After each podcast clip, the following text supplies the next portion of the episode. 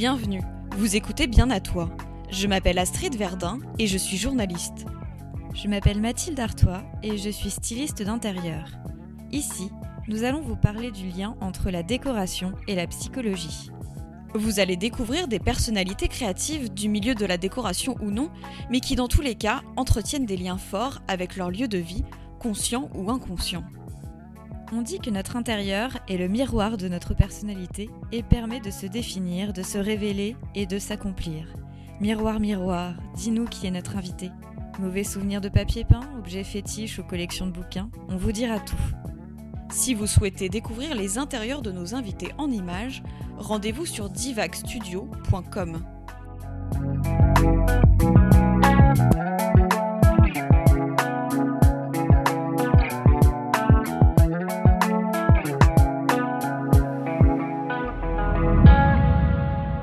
Donc aujourd'hui, nous recevons euh, Cyrielle Thomas. Euh, bonjour Cyrielle. Bonjour.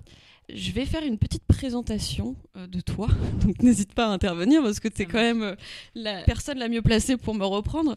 Cyrielle, tu es styliste et photographe culinaire et beauté. En quoi consiste ton travail en quelques mots pour qu'on comprenne un petit peu ce que c'est? Alors moi je suis photographe euh, à- avant tout, donc je prends des photos euh, pour de la pub, de mm, pas mal de food Mhm. et euh, aussi pas mal de beauté, donc voilà des produits de beauté sur des set design, des choses comme ça. Je travaille pour des, plutôt pour des grandes marques, de grande distribution, des marques de luxe ou des choses comme ça. Et euh, voilà, pour tout ce qui est euh, photo à destination bah, d'Internet, euh, de- du print aussi, pour des dossiers de presse, tout ce qui va être PLV en magasin. voilà. Et surtout, en fait, il y a quelques années, euh, tu as créé euh, ton blog qui s'appelle Carnet Parisien, euh, où tu parlais et tu parles encore de ta vie, de tes goûts, tes voyages. Bref, c'est un, c'est, c'est un blog de lifestyle. Mais ce qui est encore plus intéressant, en tout cas nous, ce qui nous a intéressé aussi, c'est de découvrir que tu as été psychologue pendant 10 ans. Ah oui, alors pas tout à fait 10 ans. Moi j'aime bien dire 10 ans parce que ça fait un chiffre rond, mais en fait c'était euh, 9 ans. mais euh, oui, j'étais.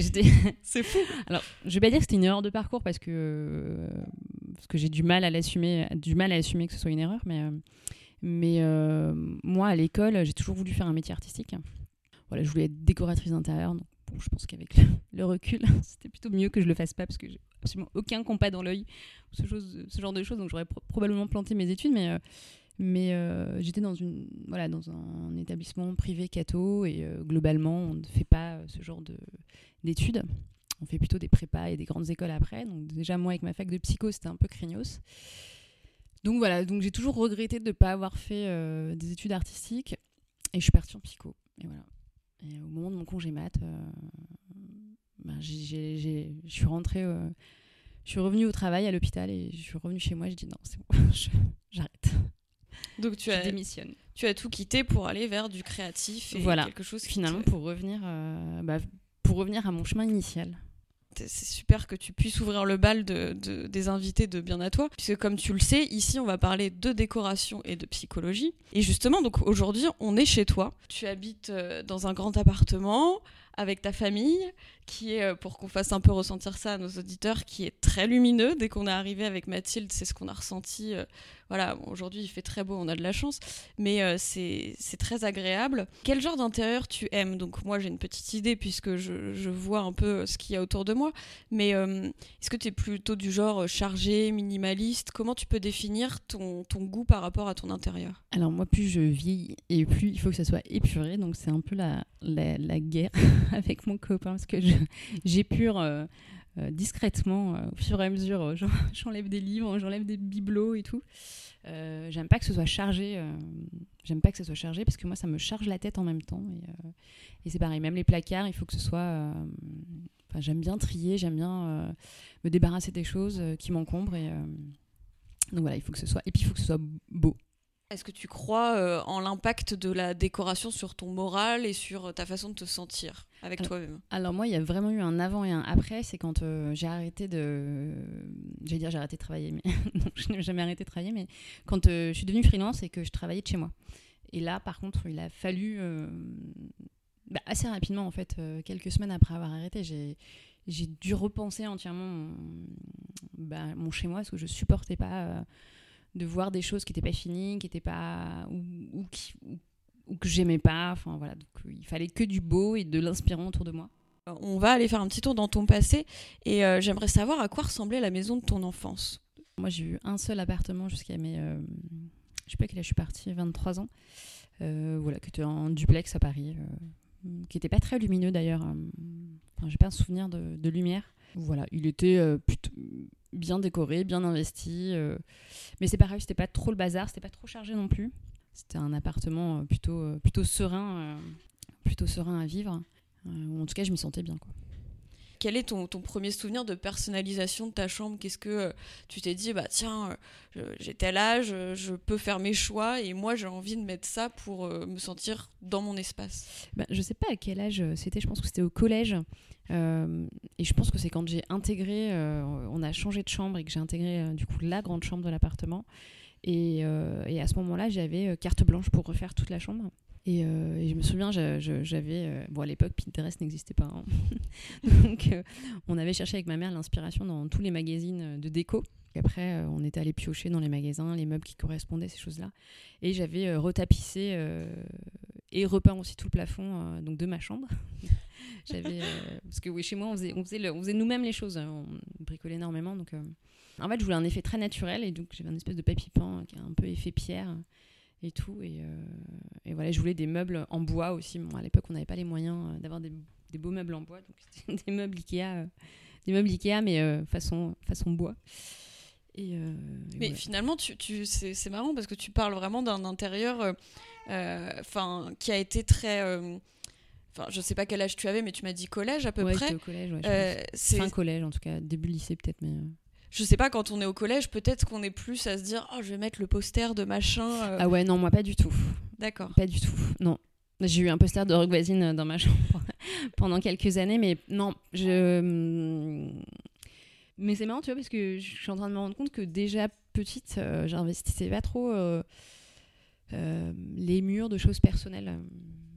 Donc non, j'avais pas de, j'avais pas de, photos ou de, de posters moches sur mes murs. Tu m'as dit que tu étais restée euh, à peu près jusqu'à 23 ans, je crois, chez, chez, tes parents. Euh, donc, euh, tu as pris ton envol. J'imagine que tu es allé habiter ailleurs. Oui, à la fin de mes études, je suis partie en studio.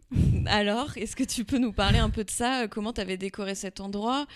Comment tu faisais en sorte de t'y sentir bien? Bah, il, était, il était quand même assez grand parce qu'il faisait 24 mètres carrés, je crois. Et, et, en fait, il était tout en rectangle. Donc il était hyper simple à aménager. J'avais euh, ma mezzanine, donc mon espace euh, nuit euh, en haut. Et en dessous, j'avais acheté un petit futon pour faire un espace ben, de réception. Donc les espaces recevoir. voilà, et les espaces étaient très définis dans le dans, dans cette pièce et il y avait une partie où il y avait le mon bureau quoi.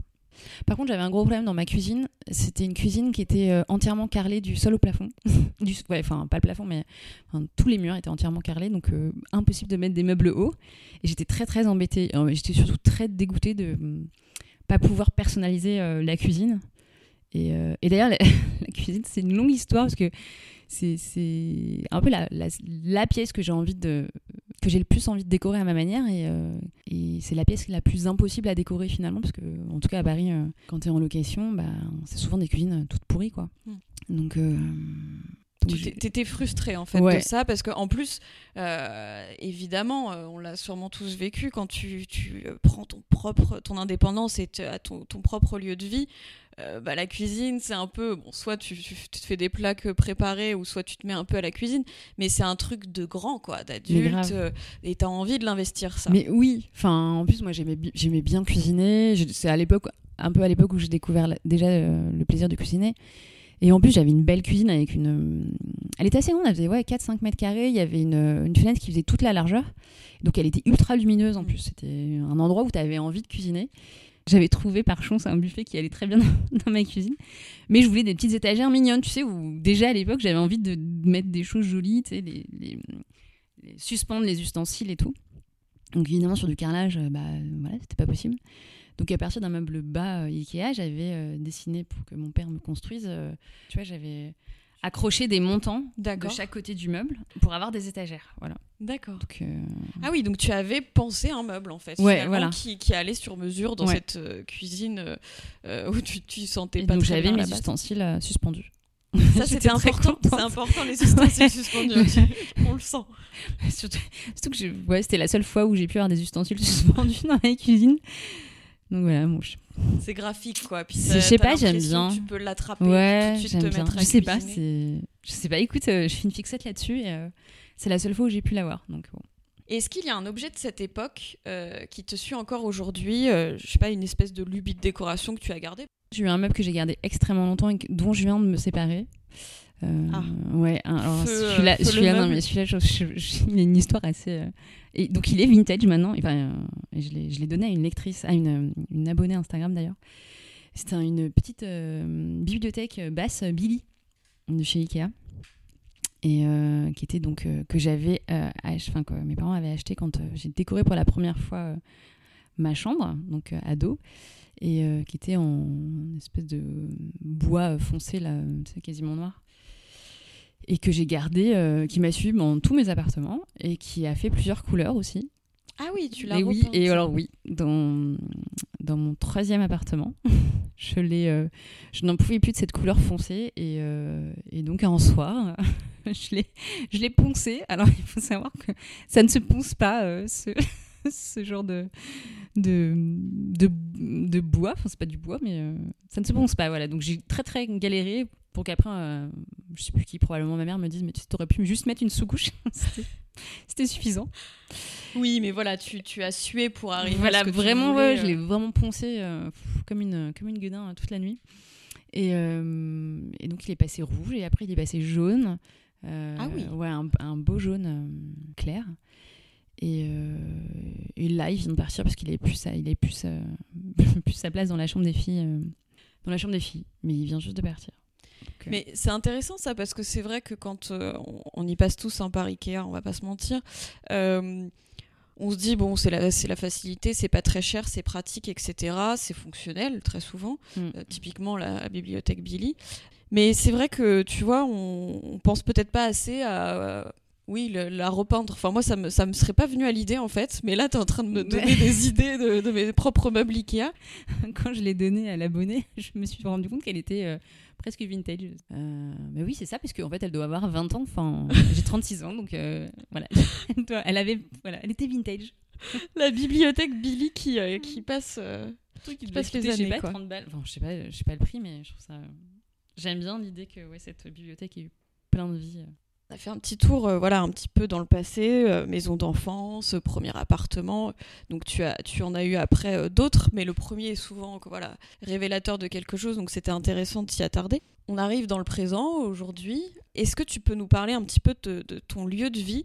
Donc nous expliquer. Donc tu, tu as déjà, tu as deux enfants, tu es en couple, donc vous êtes Mm. quatre dans cet appartement. Oui, et cet appartement, en fait, il y a eu aussi un investissement un peu différent parce que donc l'appartement qu'on avait avant, c'était notre premier appartement, notre trois pièces, c'était là où notre fille est née.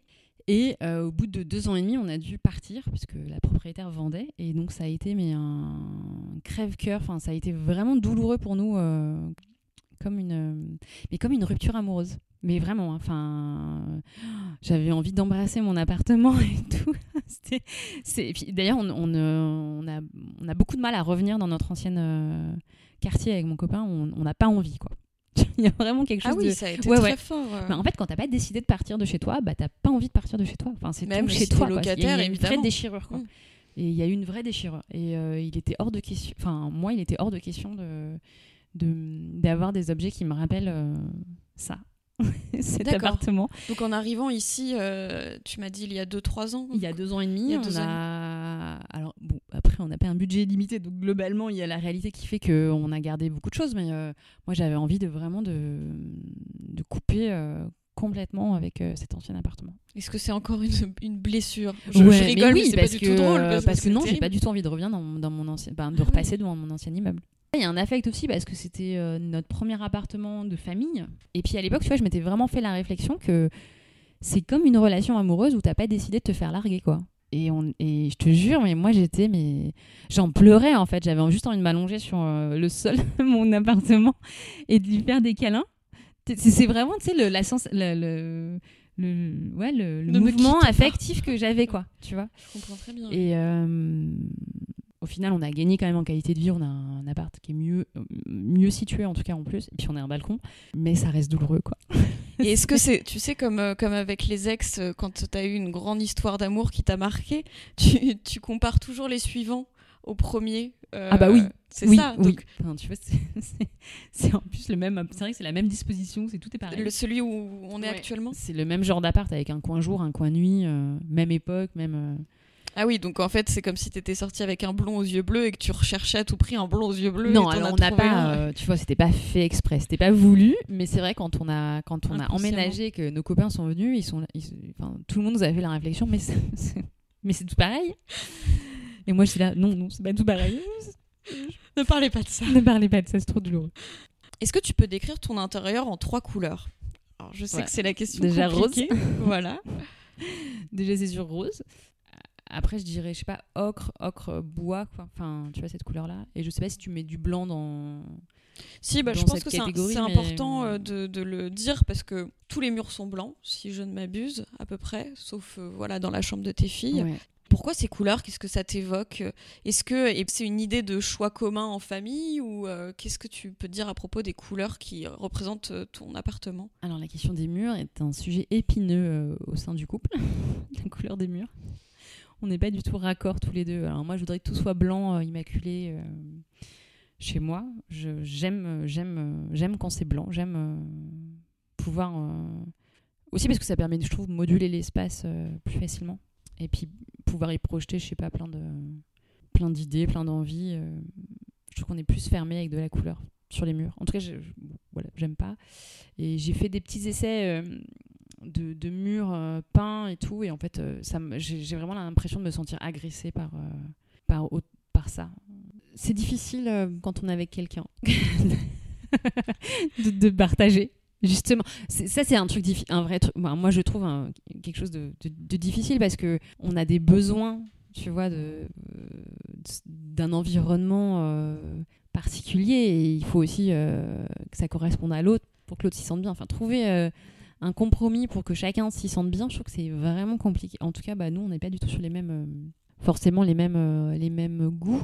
Et puis, c'est quelqu'un qui a, qui a- mon copain qui a, qui a des goûts, c'est-à-dire qu'il me laisse pas tout faire, donc euh, du coup, je suis obligée de composer avec. Parfois Voilà. dans les couples, il y en a un qui se tait, qui dit oh, s'en fiche, quoi. Bah là, c'est pas le cas. Donc en fait, bon, tout est un peu sujet à, à, À discussion, débat, ouais. euh, et c'est pour ça d'ailleurs qu'on n'a pas trop de cadre au mur parce que euh, on n'est pas, du- on n'est jamais d'accord sur les affiches. Alors ça, c'est un vrai sujet de, de dispute.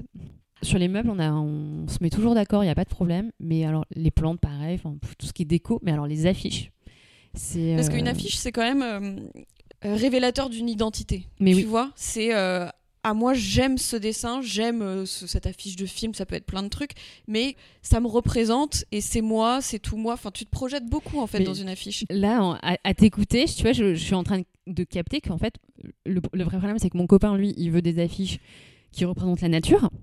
Donc, des, pay- des paysages de montagne. Alors, c'est toujours des paysages brumeux, tu vois, de montagne, de la forêt. euh, euh, jamais la mer, hein, c'est toujours euh, voilà, forêt, euh, montagne. Donc, du coup, c'est toujours des trucs un peu sombres, avec des couleurs euh, sombres. Euh, euh, et fortes, enfin tu vois, qui tirent vers le noir. Tu vois, moi chez moi, il y a très peu de noir. Je, déteste le noir. Enfin, je, je- si je pouvais bannir le noir de mon intérieur, je, je, le bannirais. Et moi, tu vois, je suis vraiment plus dans des affiches, euh, bah, finalement assez minimalistes, tu vois, avec pas beaucoup de choses, euh, assez épurées, et puis douces, et puis des, voilà, des couleurs un peu douces, pas des trucs tranchés. Donc, c'est pour ça qu'il n'y a pas d'affiche chez nous. En fait, il faut vous trouver une identité de couple. euh, euh, Enfin voilà, une affiche qui rassemblerait peut-être euh, ces deux choses-là, ces deux. Bah écoute, ça fait euh, 10 ans qu'on est ensemble, et ça... enfin non, 11 ans, pardon. 10 ans qu'on cherche. Ça fait 11 ans qu'on cherche, hein, vraiment globalement sur les affiches. Et, c'est- et c'est- et ça, d'ailleurs, ça nous a suivi sur tous les appartements. Quoi. Très peu d'affiches chez nous. C'est la problématique, Mm. voilà. Peut-être à régler, voilà. Tu... En fin de Mm. séance, avec bien à toi, peut-être Voilà. que tu te rends compte que euh, c'est- un axe à travailler. tout à fait. Pour euh, rebondir sur la cuisine de ton premier appartement qui était euh, le truc que tu voulais investir, etc. euh, Qu'est-ce que tu peux me dire de ta cuisine actuelle? Ma cuisine, elle a, elle a deux faces.